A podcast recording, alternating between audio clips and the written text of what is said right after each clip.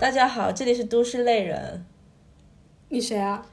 哦，我忘了说名字，我是好运。我是何里路。你看，我就不用你 Q 我，我真的很敬业，没有？我以为大家已经熟到不用我们再自我谁介认识你绍。对不起，打扰了。？OK，那我们今天要聊什么？今天想跟大家聊一下面试这个话题，因为最近那个校招已经到了尾声了嘛。然后跟何李璐我们聊天的时候有发现，其实我们之前也有不少有趣的面试经历，所以想跟大家分享一下，顺便呢一次性揭秘一下我们的面试必胜的法诀。话也不要说那么早，虽然面试可以通过，但不代表你的打工就一定会顺利。是的，那首先我想知道，就是你嗯算不算就是在同龄人里面，是不是那种面试经验比较丰富的了？哦，我觉得我可以有这个自信说，算比较丰富的。首先就是大家如果有听过我们之前的那个节目的话，也知道我大概换过三四家公司嘛。我我好像是那种人，就是我觉得我跟你是蛮不同的。后来发现，我觉得你是属于比较谨慎的人。有吗？你是说在选择面试的岗位还是什么意思？就是你在很多事上，比如说你你在比如说你以前有想要换工作的经历的时候，你可能会跟我讨论一下，然后你会问我，然后我会在跟你的聊天过程中发现，其实你会是你是一个。在我看来，对我相比是一个思前想后会比较多的人，就你会考虑的比较清楚之后，你才去做这个决定。反正你就我觉得你就是一个会想的比较清楚之后才去做这件事情的人。嗯，在工作上是这样子。对，但是我就是有时候就是那种 胡来型，你可能也发现我这个人就是这样，就是刚开始其实我不是抱了这样的一个心态去面试的，当然找工作的时候都是，比如说我看中这个，我就会只想去这个嘛。但比如说你聊开了之后，你会发现，哎。随着你可能聊了一家两家之后，你会想说，哎我要不要尝试聊聊这家，或者换一下方向，觉得我可能也适合那个，嗯，或者就是说，哎，发现其实你每聊一次，你会对你自己有一个更清晰的认知，然后你也会积累到很多不同的东西。因为我后来有认识很多，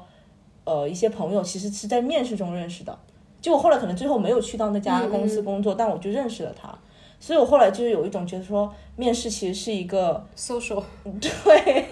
这样说好像有点过于夸大，但其实就是一个呃，在影，比如说你在影视行业，因为我们在影视行业工作嘛，就是你固定那几个公司，如果你聊多了之后，你其实可以就是认识到不同的人之外，也了解到这个呃行业更多的认知，在跟他们讨论的过程中。嗯，我我 partly agree，但是对我个人来说，我是那种，首先大部分的时候我不是裸辞，我是骑驴找马，所以我一般在面试之前，我一般看一个岗位，我心里会算我的几率，嗯，就比如说这个是我百分之百想冲的，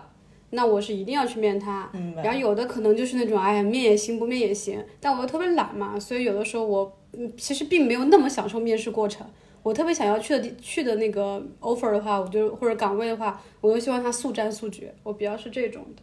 对，所以其实我觉得不同人的性格，就是可能你在面试的时候也也能反映出来嘛，就是每个人面试有不同的风格，比如有的人可能是外向型的，有的人可能是内向型，就是问一句答一句，但有的人会自己去带这个节奏。或者有些人就是表演型，哦就是可能有些人就是确实就是面试的时候比做事的时候厉害，对对，他就是面型面面试试型选手对，嗯，就是他能把他做的事包装的很好。对，其实他也不是吹牛，但是他可能善于表达，我我理解是也有，当然也有那种吹牛吹的还不错的，然后就进来的人，嗯，确实也有这样的人。那你是哪种？我是老实型的，怎么怎么定义？因为我也有跟朋友就是交流一些那些，呃，在年轻的时候，因为刚比如说刚毕业那会儿，因为常常呃面试官可能会问一些，嗯，比如说你最简单的了，最粗暴的是你会不会 PS？我不会，我不会，我不会。这这个是在你会的时候，你会担心以后你要做，你避避开，你就想说不做。对呃你是担心以后你要涉及到这块嘛，所以你是想说，如果你会，你说你会，可能以后工作会涉及。嗯。但是在我们那时候，比如说我是不会 PS 的。嗯。然后我我的认朋友，我们专读这个专业都不会。嗯。但是呢，比如说当考面试官问到你会不会，他都会说会。凡面试官问到什么，他都一口咬下来说，先说会再说。啊？那可能我觉得这个，他说反正不行，我回去再学啊。然后我说我会我会，我不精通啊，我就会一些最基本的。我会打开它。对，我回去再学两套两招基本的不就好了嘛？反正就有这样的人，他是很自信的，能说我不会的东西，他也能说我会。但是我觉得这个有的时候是，呃，刚毕业的同学会比较多，因为他可能会担心说，我说我不会，我就会被 pass 掉了。那你知道，像如果说是 PS 或者是视频剪辑巴拉巴，类似于这种，其实挺工具人、挺累的那种的话，对于那些已经工作了好几年的人来说，会而不太精通的人来说，一般。不太会主动提，因为有些东西你一旦做了，永远都是你嘛，就是会有这样的情况。对，嗯，明白。所以基于我刚刚说的那个，就是我因为有是认识一些朋友是那种大胆型选手嘛，嗯，然后还有我像我这种就是比较老实本分型的，嗯，所以常常在面试的过程中就会有很多措手不及的问题，或者说经历一些你意想不到的这种面试官，嗯，所以我比较好奇，像何里路，你有没有经历过什么特别？有趣或者特别奇葩的面试，嗯，奇葩倒是算不上，我觉得可以说是有趣吧。因为首先，首先我的面试经验应该没有你丰富，我觉得，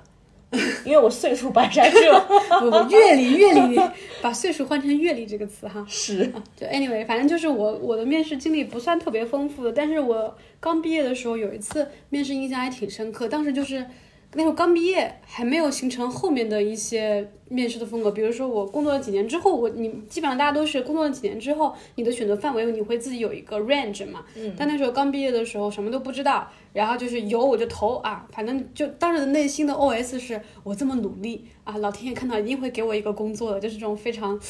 非常 pure 的这种哦内心的内心的独白。然后后来当时有一个工作就是。在北京的很郊区、很郊区一个地方，就你下了，你首先要坐到地铁的底端，坐到地铁的底底站之后出来，再走个十分钟，再坐个二十分钟蹦蹦。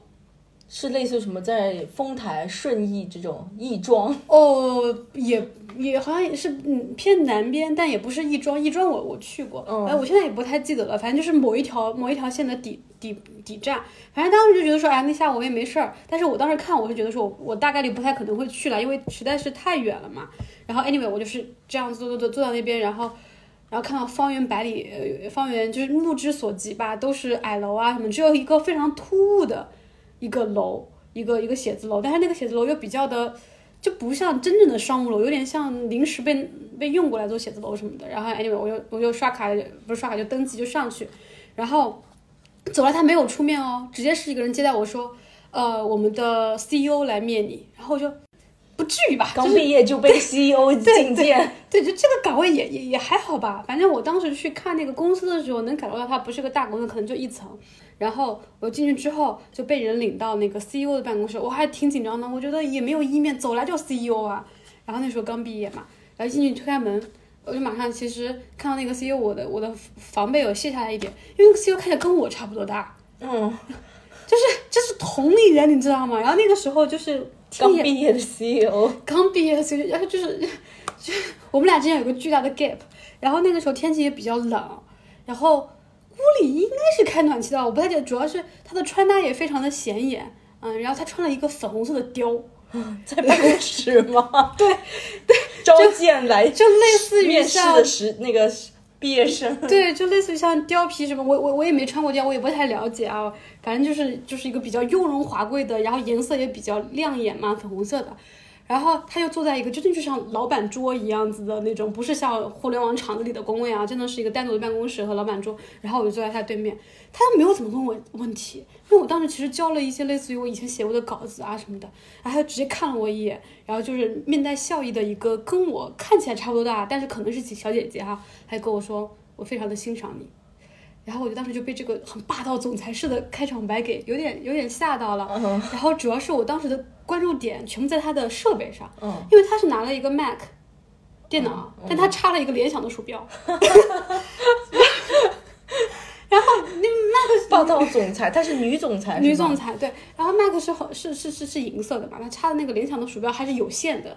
有线的是个黑色的，然后他会他又穿了个粉红色的，然后在我对面看就是一个粉红色的一一个色块，一个银色的色块，然后拖着一个黑色的小色块，是它的联想鼠标。然后我当时想说，那你为什么不用触摸板呢？你都用 Mac 对不对？然后反正我的注意力就一直在一直在飘，后来他就没有怎么问我，他直接问说你想要多少钱？你知道你知道对一个毕业生来说总裁开口了，对，总裁开口了。我对一个毕业生来说，的就是，但是我当时是觉得说，我可能跟这个姐姐的风格不是很搭，然后我就狮子大开口，嗯，我就讲了一个毕业生不可能讲的价格，嗯，然后他然后他当时脸色就有点暗淡，然后他说 OK，他知道了，回去等通知。然后后来我就再也没有收到通知。哈哈哈真的蛮神奇的。你这个可以当做是那种霸道总裁的那种小说开篇了。嗯，但是那个小姐姐还还还蛮可爱的啊，其实就她她人其实是蛮 nice 的，就是我当时可能。呃，就是也，她如果拿我刷 K K P I，其实我也是在拿她刷 K P I。我本身也没有很想去，所以其实也是一种经历吧。对，粉红色貂的女总裁粉红女郎面试我，用着苹 Mac 插着一个联想的鼠标，我的所有的关注点都在都在这 好里。好玩呐、那你呢？你有没有什么一些比较奇特的面试经历？嗯，我觉得不算奇特吧。我有两个面试经历都还蛮难忘的，就是像我之前刚刚说的，我的那种面试经历是海面和海头吗。海就是群面嘛，现在大家不都是这么讲？不是海海面，就是我会疯狂的参与各种面试。比如说 A 公司可能是我非常想去的，但是 B、C、D、E F、G 可能我都不是很想去，或者 G 我压根就不想去它。但是如果他让我去面试，你一定会，我也会去。聊一聊，就是这样子交交朋友嘛。嗯嗯就是你问我为什么会投，反正我就是海投了它。嗯嗯 然后就是基于这样的一个心理呢，啊，有一天就接到了一家影视公司的那个电话，但我想说的是，这家影视公司我当时是呃是想去的，它不是 G，、它可能是。呃 B C D，对，它是 B C，、嗯但是那个它在 B C 的位置里面呢，它有因为一家影视公司，它可能招好几个职位，哦我在这个公司又投了好多个职位，哦所以叫我去面试的时候，我有点不记得我投的是什么。嗯比如说，他有呃影视宣传、文学策划，嗯还有导演助理，我可能当时就一某脑一个简历全丢进去了。然后就让我去面试的是那个导演助理。嗯然后呢，我当时一听，我想说这个岗位，我当时完全是放我最末端的。我想说我也没什么这种，经验。对我也嗯不是会拍摄，我只是是笔头工作比较多那种嗯影视策划型。但是他当时一说了这个导演之后呢，我顿时就变成了 A 加加。就是这个人你比较感兴趣。对，就是这个嗯导演，他说是导演助理这个工作嘛。然后我当时其实并不知道这个导演是属于这家哦影视公司的，也就是为什么当时他这个公司他是对外写他招那个导演助理，但他并没有说是哪个导演，嗯他也没有说任何的东西。嗯，他就是是需需要这样子吧。对，嗯反正我就去了，然后呢，我就去，我记得我面了大概一两轮嘛，然后到最后一面的时候呢，他就说，呃，可能要跟导演那边的人见一下，因为是最后了嘛，就可能，然后他就说是那个导演的太太面试你，嗯嗯然后我想，哦，导演的太太，因为导演太太其实也是，因为大家很知道，就是中国很多导演基本都是夫妻档，基本就是男的是导演反正也演。是有有名有姓的。对，太太要不嗯就是演员，或者是演员兼制片人，或者是演员兼监制嘛。嗯然后我就去的那一天呢，我在电梯里就已经遇到了那位太太，哦因为我认识那位太太。然后我就跟她打了一个招呼，我说我是今天要来跟你面试的那个人。嗯然后她说哦好有缘啊什么的，然后我就就进去跟她聊了。然后我想说的是这个太太，我其实原来对她的那个印象不是特别好。就是有一些刻板印象。因为你们懂的，就是现在我们说某个领导的太太，我没有任何旨意啊，但是现在大家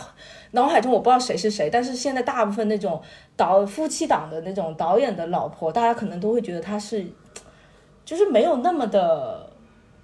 正面评价。这样哎，说，反正可能会有一些刻板印象吧。对对对对对，反正但是我见到她之后呢，首先第一，她人长得非常漂亮。嗯嗯嗯我就是一个特别喜欢美丽的人的人，我觉得哇，她比电视上美丽太多。嗯嗯然后我想说，哦，原来都是选择都是有原因的。嗯然后这是第一就已经打动了我。然后第二呢，我在跟他聊的时候呢，我觉得他就是人还挺好的。嗯嗯嗯然后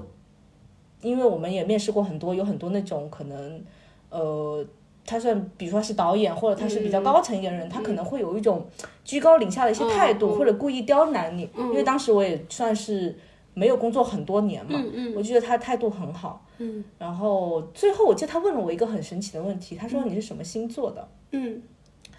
然后因为我知道我跟他是一个星座的，哦，我就立刻说哦什么什么，然后他就好像也露出了满意的微笑。啊，认同感。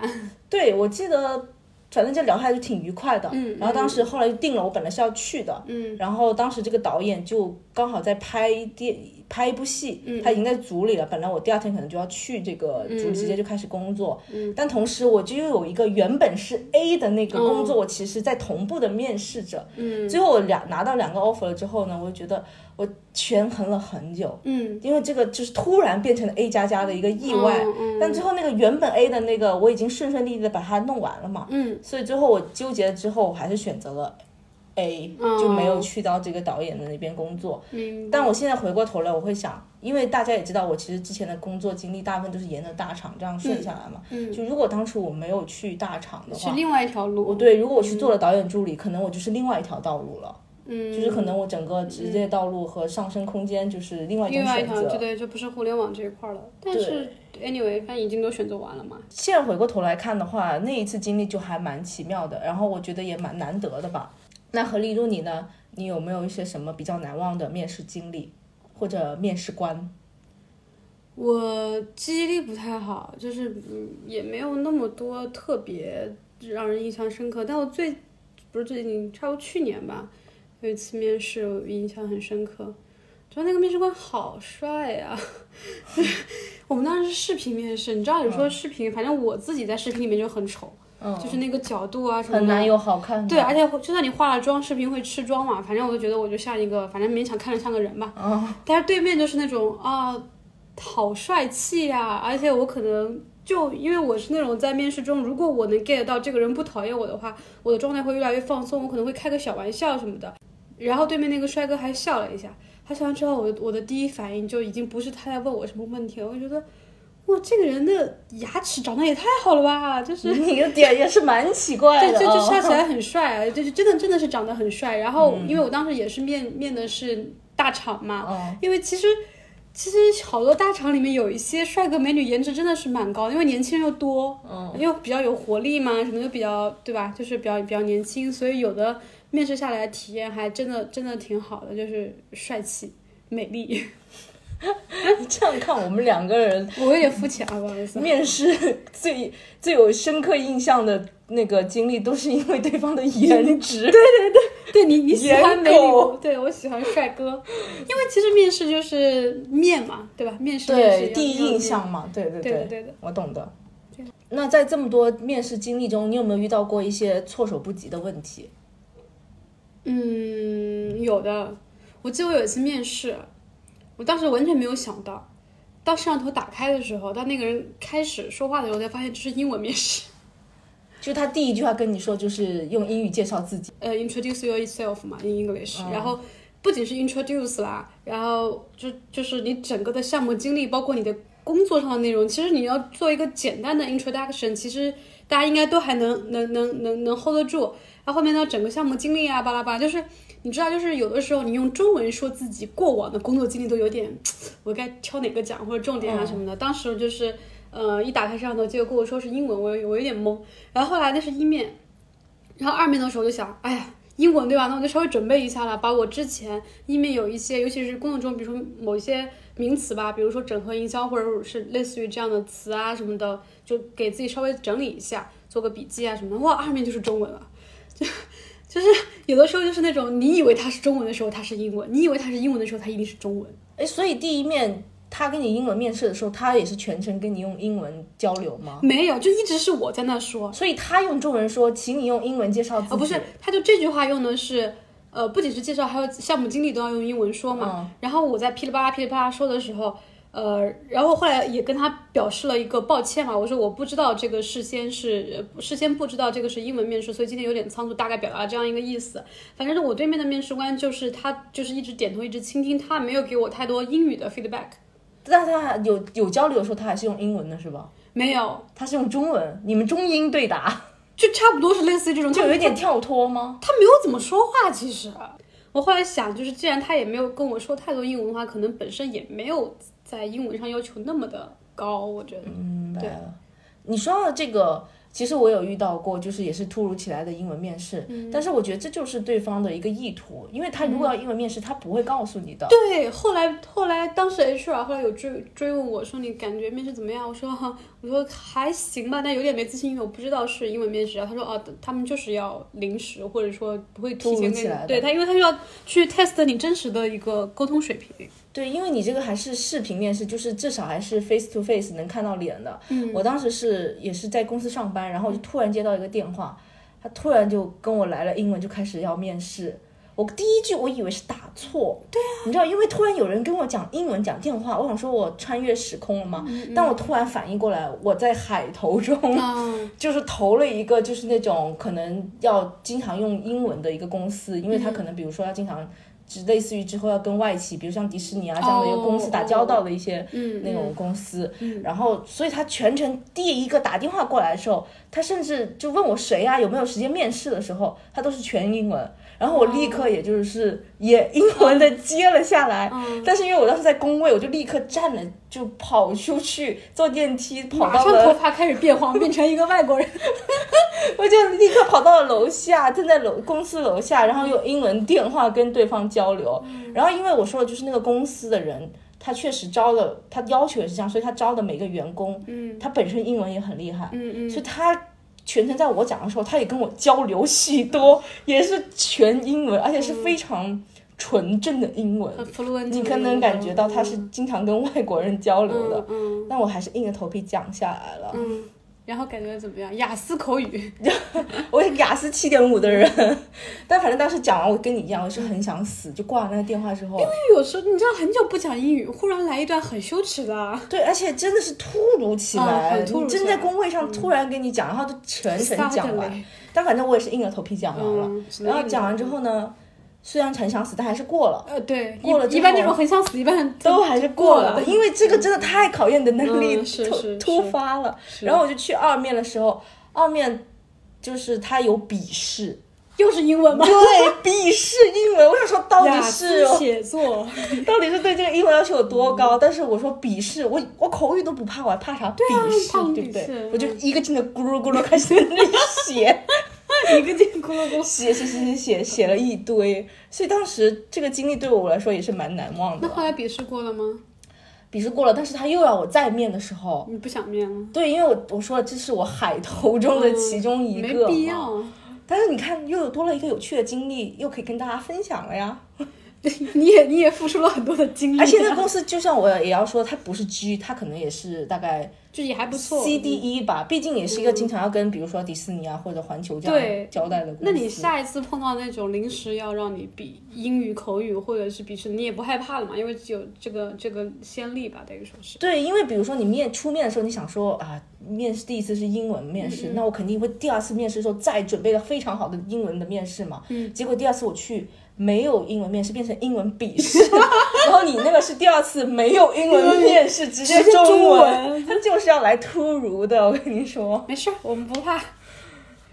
那其实像我们呃面试了很多次之后，因为你一般一个工作你也得至少两到三次面试吧。像厂子里的话，基本上三四轮是非常正常的。我听说有的那种大厂，比如腾讯、阿里啊，可能五六轮、六七轮也都是有的。但是其实你越面试越都会发现有一些问题，其实出现频率还蛮高的。嗯，比如说面试官会问你，嗯，你觉得你的缺点是什么？或者类似于你的优点是什么，这样让你自我剖析的一些问题。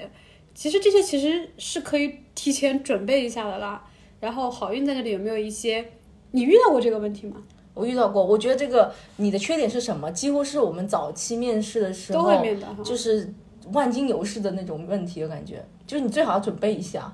虽然我觉得在现在这个阶段，好像我们不太会被问到了，但我总觉得刚哎毕业那几年会被问到。但现在，比如说你工作了个五六年之后，好像不再会被问到现。在被问到是你的身体怎么样？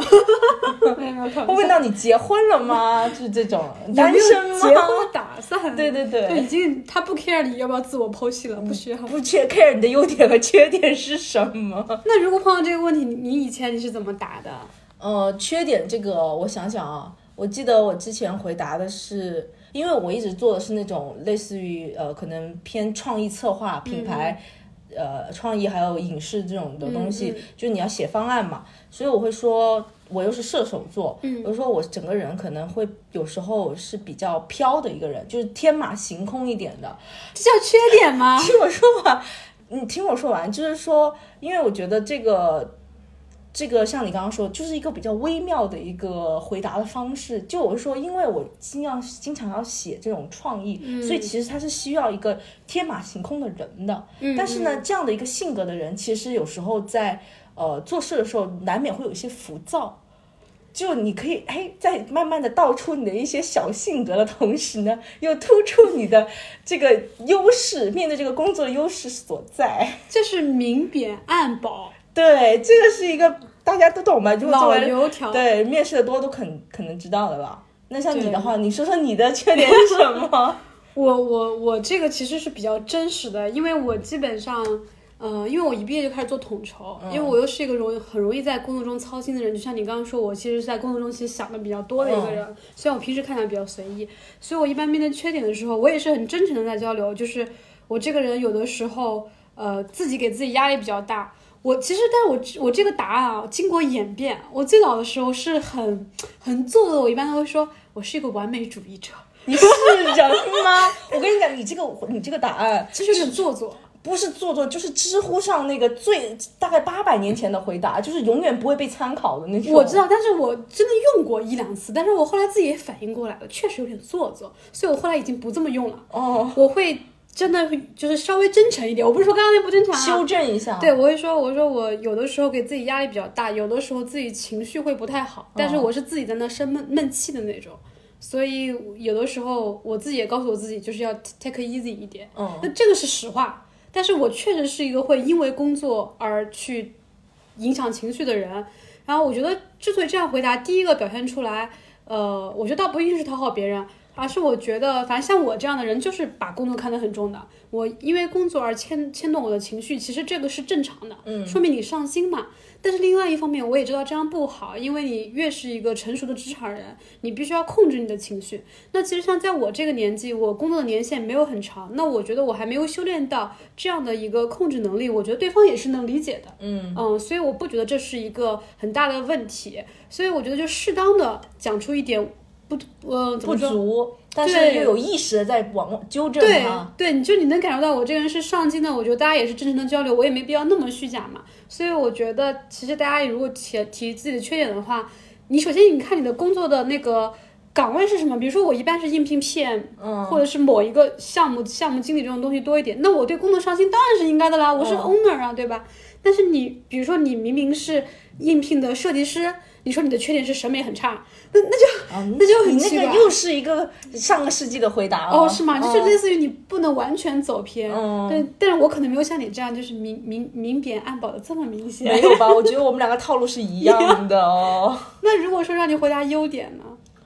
优点我其实就像我刚刚说，我是个老实型的面试人嘛。我每次我觉得我都是掏出我的一颗真心。嗯，我记得有一次我被问到这个问题了，然后我我回答蛮简单的，就是两个字，我说我觉得我还是蛮靠谱的。嗯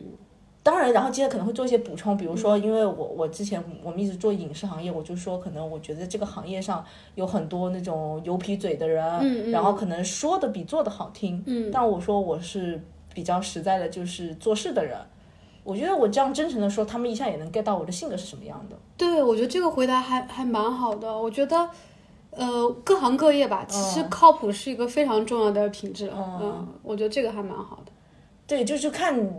我觉得最重要的就是，因为我个人秉承的一个观点就是，你一定要真诚。嗯，就你可以避开一些你不想说的东西，就是你不要欺骗。但是呢，你可以选择说你想说的东西，展示你只想展示的那一面就好了。对，其实有关于这个问题，你在网上搜的话也有很多的 tips，我觉得就稍微参考一下，嗯，就可以了。你不要不要踩那种必死的点，但是你真的是可以真诚一点，结合自己的一些性格和这个岗位特质，说出一点点自己的缺点，这也没什么，都是人人都有缺点啊，我觉得还好。呃对我非常同意你。我们其实也经历过很多场面试了嘛。今天呢，就是其实还想跟大家分享一下我们自己呃积累的一些面试必胜的 tips，这些抄在小本本上的一些笔记。嗯，对，不知道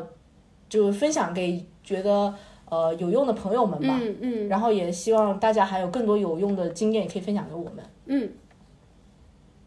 那我先来。嗯，好。我觉得你在面试之前，尤其是像校招什么的，就是需要海投的，我觉得还是我能理解海投的心态，但是我觉得你还是要是心里稍微有一点数，你想做什么，嗯，然后把有一些岗位，就像你说的那种 A B C D 的那个方法，你还是要排出一些优先级，嗯，然后对于你投的岗位，你一定要熟读它的 GD，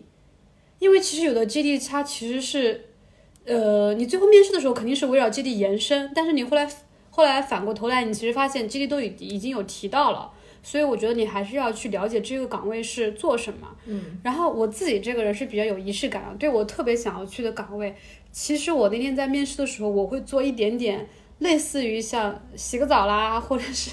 化个妆啦，就是尽量让自己的状态比较好。对的，就是我可能不一定能回答出来你的每一个问题，但是我整个人看起来是一个阳光积极的。我其实我觉得这个挺重要的，因为其实到我们后来工作的时候，你会发现很多面试官，比如说我们的同事，是我们的领导，忙一天很累了，再去面试别人，如果他看到的是一个比较积极阳光的一个候选人，他自己的状态。他的感知也会比较好。如果他看到是一个比较丧的人，他会觉得说你是不是也不是很想来来这个岗位？我我觉得是有一点啊。嗯。然后对那些呃刚毕业的校招同学，我觉得可能还是要树立你以前的一个工作经历，就是比如说你的实习经历啊什么的，还是尽量要突出一些亮点啊什么的，包括说你这个人的品格。包括我觉得以及你的潜力吧，因为你是校招校招的同学嘛，你说你什走上来什么都会也不太可能。但是我觉得社招的，反正我自己去参加面试，最大的感受就是，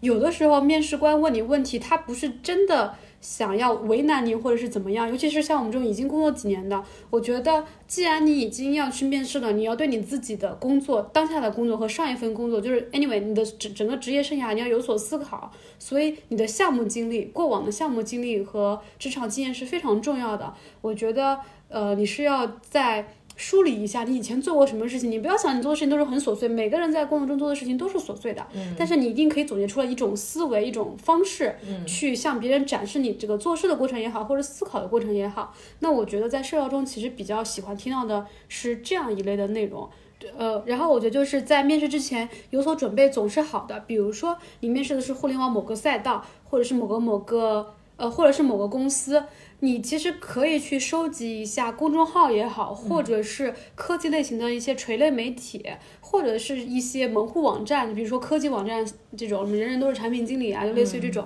有关于这个公司或者这个赛道、这个岗位、这个业务的内容，你都去看一看。我反正我一直秉持一个观念，就是我当然知道有的人是那种可以什么都不准备，然后就能拿下一个岗位，但我可能是一个笨鸟吧。呃，反正我每次都会在。面我真的非常想去的岗位，之前我还是会做一个知识的储备和我自己过往经历的梳理，然后把自己调整在一个比较阳光积极的状态再去面。啊，嗯，这是我的一套方法。那你有没有一些别的一些方式，就是分享给大家？首先我要讲，我非常同意你刚刚的那个说法，就是我们常常会面对很多面试官抛出很多我们觉得回答不了的问题，但是我觉得其实呃在。大家这个现在这个社会啊，就是大家专业能力基本差不多的一个水平下，其实他很多时候面试官问你这个问题，尽管有时候你可能觉得你回答不了，或者很刁难你的那种感觉，呃，也不要紧张，因为其实这个问题的内容，呃，并不是最重要的。我觉得他其实想看的是你在回答问题的时候的一个思考方式和表达能力。因为我们现在总是说，呃，面试都是看演员，看演员嘛。因为在工作了几年之后，只要你不是太差，其实我们都差不多。嗯嗯。那他为什么最后选择你，或者他选择另外一个人？其实他是因为，他将来就是要跟你工作的人，他可能是你的领导，或者是你的 mentor，他。选择了你，就是因为他觉得你的表达方式他认可，之后工作起来畅顺。嗯，对不对？其实这就是所谓我们说的啊，面试官看眼缘啊什么的，他就是通过在跟你聊的这个过程中，呃，比如说你面对你不会回答的问题，或者说一些比较复杂的问题的时候，你怎么样去梳理你的那个口头表达的方式，嗯然后你的思考方式，然后如果他认可的话，那就其实他就是觉得 OK 的。嗯，对，这个我是同意的。有的时候真的不是为了刁难你，因为比如说他提出一个问题，也许他也不知道该怎么解决，他可能只是想跟你聊一下对对沟对通一下，交流一下。对对对，然后除开这个你刚刚说的之外呢，我觉得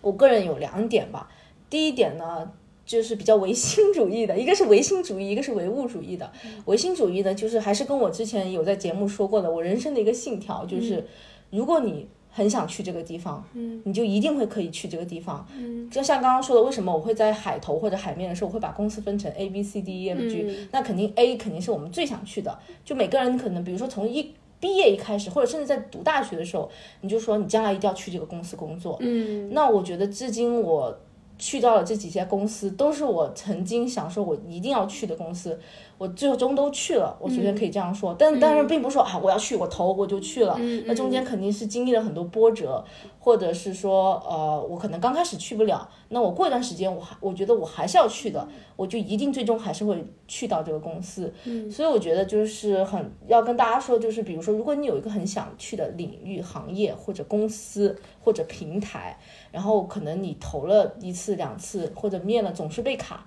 但是只要你的决心够大，你一定要再尝试，你你只要不放弃，你就一定有去到它的机会。但很多人可能常常会觉得说啊，我面了几次，或者觉得说啊，我 A 就是可能跟我不我没有机会，我就退而求其次的选择了 B。其实你选择了 B 之外，如果你从心底放弃了 A，那你就去不了 A 了。但是只要你不放弃，哪怕你真的短暂去一下 B，如果你坚持的那个心的话，你最终也能去到 A 的啊。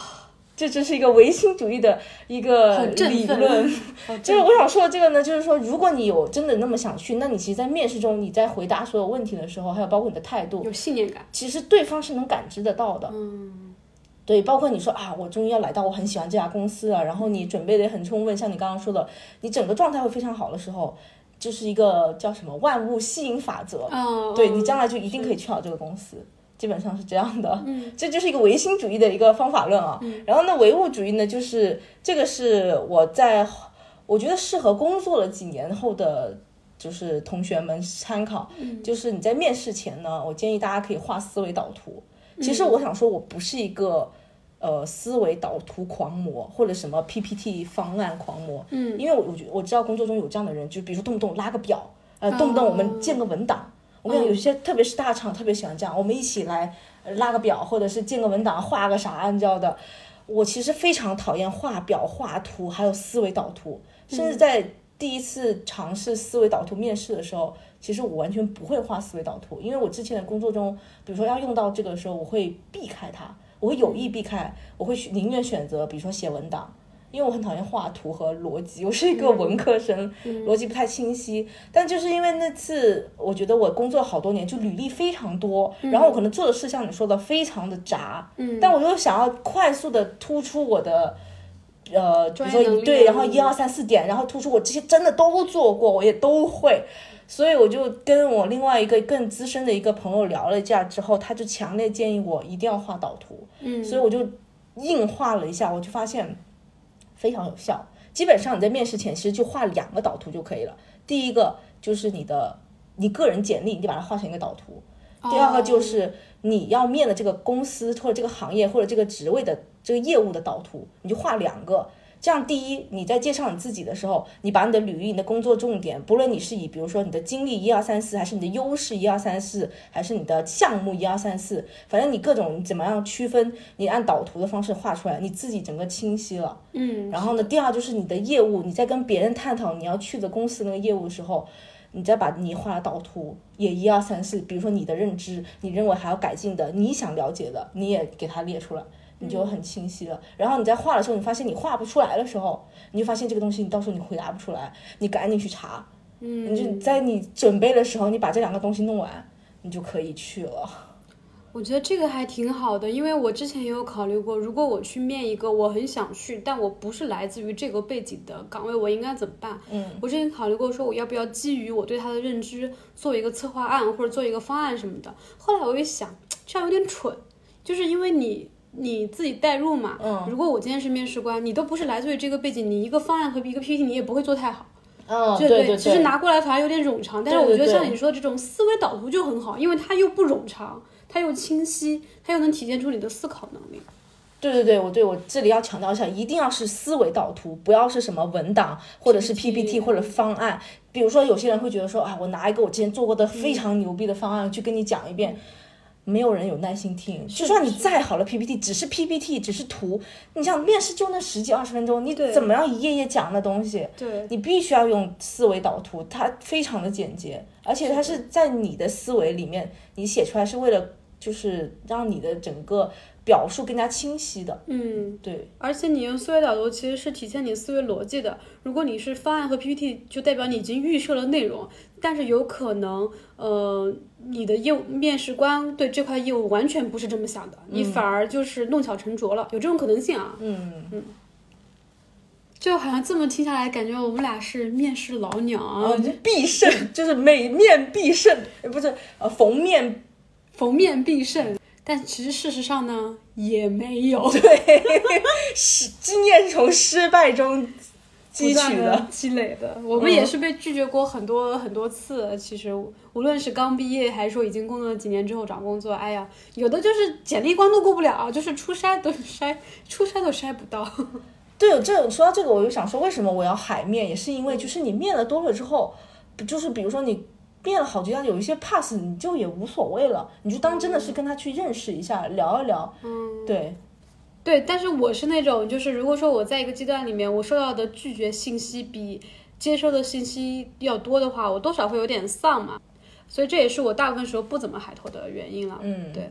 嗯明白。那我要不我们也来分享一下失败的面试经历好了。失败是成功之母嘛。嗯，何以露，你有什么印象深刻的就是失败的一些面试经历吗？就是我倒没有说那种特别特别可怕的那种什么面试失败的经历啊什么的。嗯、我可能近期最近的就是之前有一次面某大厂啊，确实也是。据我了解是杭州的某大厂，对不对？其实那家就是它的一个面试的一些隐性规则，其实大家都比较熟知的。呃，可能吧，呃，但是我当时是第一次，就是真正实体的感受到，我当时前面也是面了三四轮，然后每一轮也有一个小时，其实也是蛮累的哈。然后后来是面到最后一轮，我是知道在他们这个厂的某一个职某一个职位类别，比如说像 HR，其实它的呃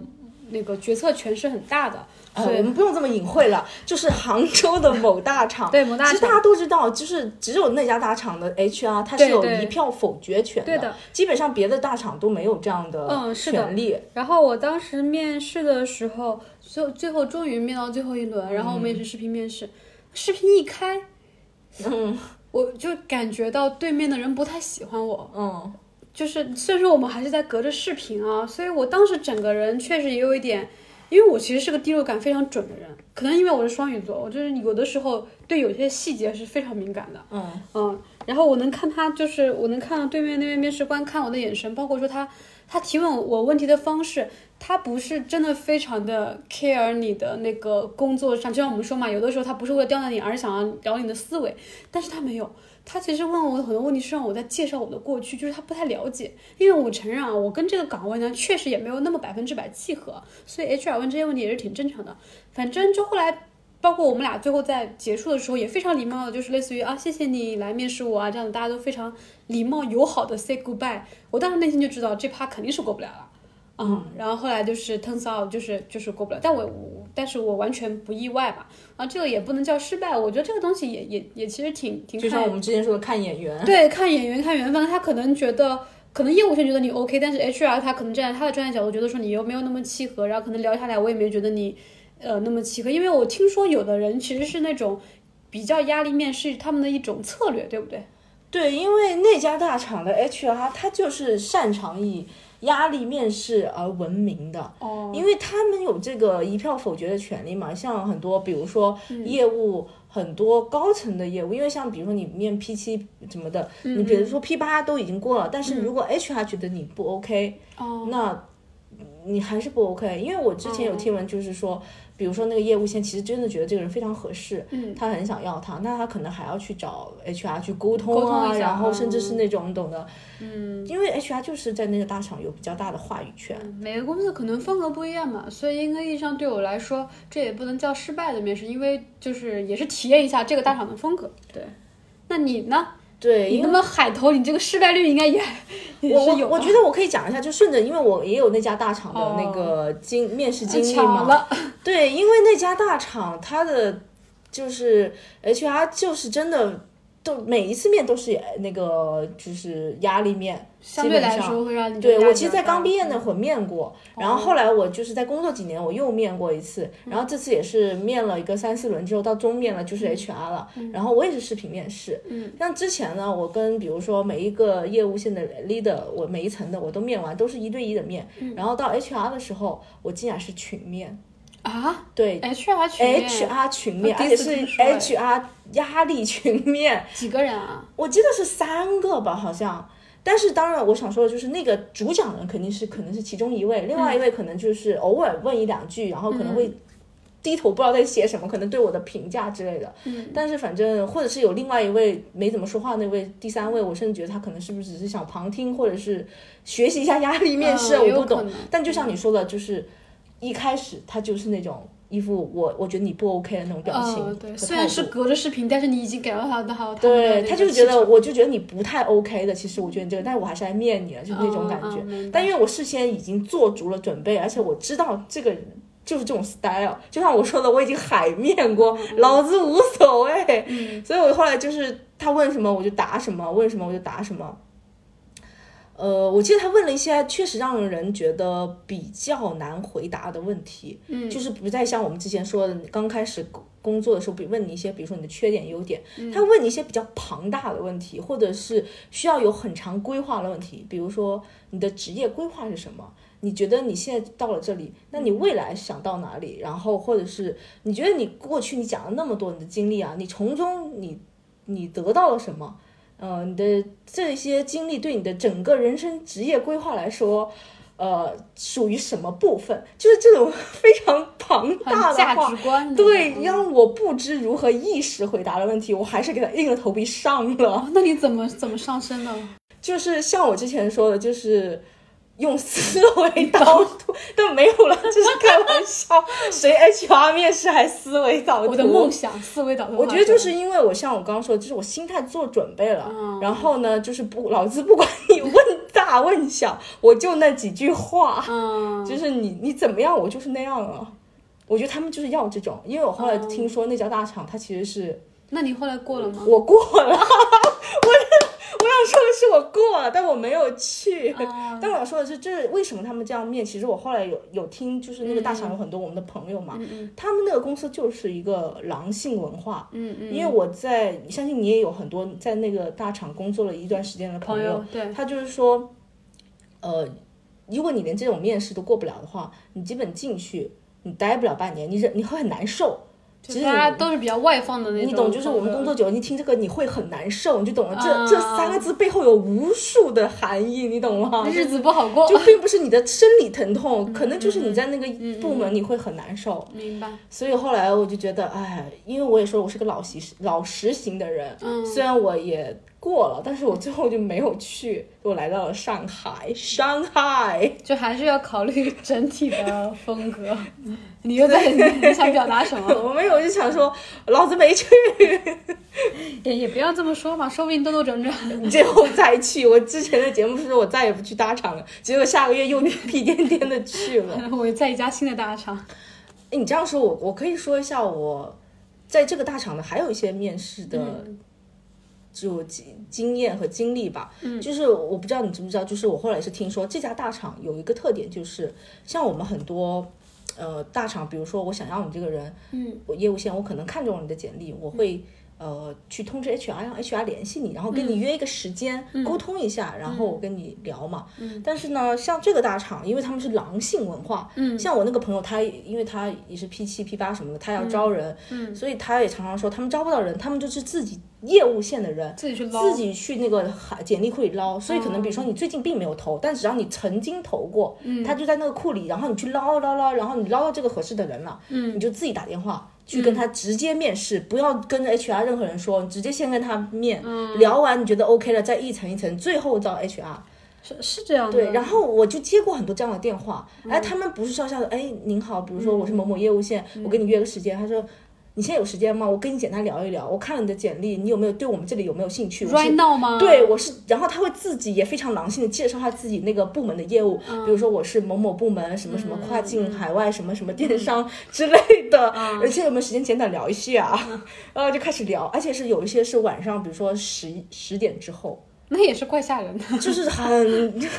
很狼的，真的很狼的。我我也接到过，后来就是半年之后。接到过他们给我打电话，也是那个厂，打电话说有没有兴趣做区块链？我说啊，什么链？区块链？我说好像不太搭。然后他们就说，我说我现在已经 currently 已经有有工作了。然后他们反正就真的非常的主动。我后来发现就是，啊，也是不能叫狼性，就是一个主动型的一个。对我之前去面他们也是，我感觉就是业务官会主动的过来问我说你感觉怎么样呀？他去问一下 HR 结果啊，他们还是。就是挺发挥主观能动性的吧，就是还是还是那句话，不同的风格。对，嗯，你知道吗？一般像面试啊，面到像我们这个阶段，都会有一个问题，面试官就跟你聊差不多了，一般都会有这个问题。你有没有什么问题要问我？呃，对，哦，对对对对对，这个也是现在基本上都会被问到的问题。是吗？对对对，基本上每一次都会被问到。我每次被问到这个问题就好烦啊。我也是，因为就是你特别烦那种，你明知道他会会被问，但是他就真的问了，你会觉得哎，就是很不爽。但是我其实还是挺 seriously 对待这个问题的，因为我会觉得说，如果之前的面试有一些东西我没有聊出来的话，我会在这个环节就问出来。就是我是一般真的带着问题在问他。比如说你真的很想了解这个部门的一些架构啊，或者是业务，对不对？对，然后我会有的我不会讲那么明白，比如说你想了解这个部门的架构或什么的，有的人有的有的公司不会告诉你的，就是这个毕竟涉及到一些组织上的东西，我有的时候会问，比如说类似于就你就不要问那么大了，你就问说你的汇报线是谁嘛，因为可能几轮面试下来你也没分清，一般来说可能是二面，或是某一个关键面的是你的汇报 leader。然后我一般会问说我的直接汇报线是什么？如果说我有机会来的话，包括说我一般会问这个问题。我我这个问题不是为了说讨巧，也不不是这个意思，是我真的想知道。我一般会问说你们对这个岗位的设想是什么？你们是想要找一个什么样的人？嗯，那我觉得说那你的答案给我的感觉就是我我有责怎么说就是。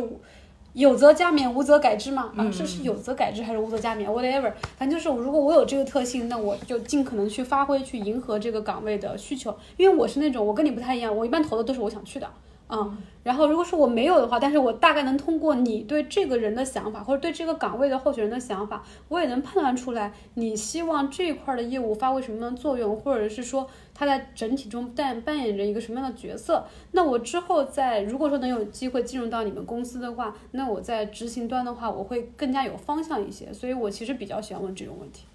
嗯嗯，我蛮同意你的。但是有一个问题是，像你刚刚说的那些问题啊，嗯，我确实也想了解。但是很多面试官，如果他是一个比较有能力的面试官，一般他在问你的时候，就他在跟你前期交流的时候，他其实已经把你刚刚说的那些问题的方面，他已经讲给你听了。比如他是其实在跟你交流，而不是单一的问你问题。他一般会说，呃，比如说我们现在想招一个什么样的人，然后你是怎么样怎么样，然后一来一往了，他会在问你的同时，他把他的那些问题也都已经讲出来了。所以聊到最后。我其实基本上也知道他要干个啥了，他也想招个啥的人，我也知道了，所以我就真的没有问题可以问他，但他还问我，那你有没有问题 还想问我呢？可以强化一下，比如说你在你们俩来回的业务沟通中，因为像我们社招嘛，其实已经不会聊校招那些问题了。对对对。来社那个业务沟通中，你大概明白他想招什么样的人，你可以再强化一点啊，就是说你最看重这个人的什么特质？就因为其实我觉得一个岗位特质，比如说 BD。那我们的正常理解是社交能力、合作能力，但是其实我觉得也跟每每个部门不一样，或者说在每个业务的发展阶段不一样。比如他在某个阶段，他其实希望这个 BD 有那种，呃分析能力、策略能力，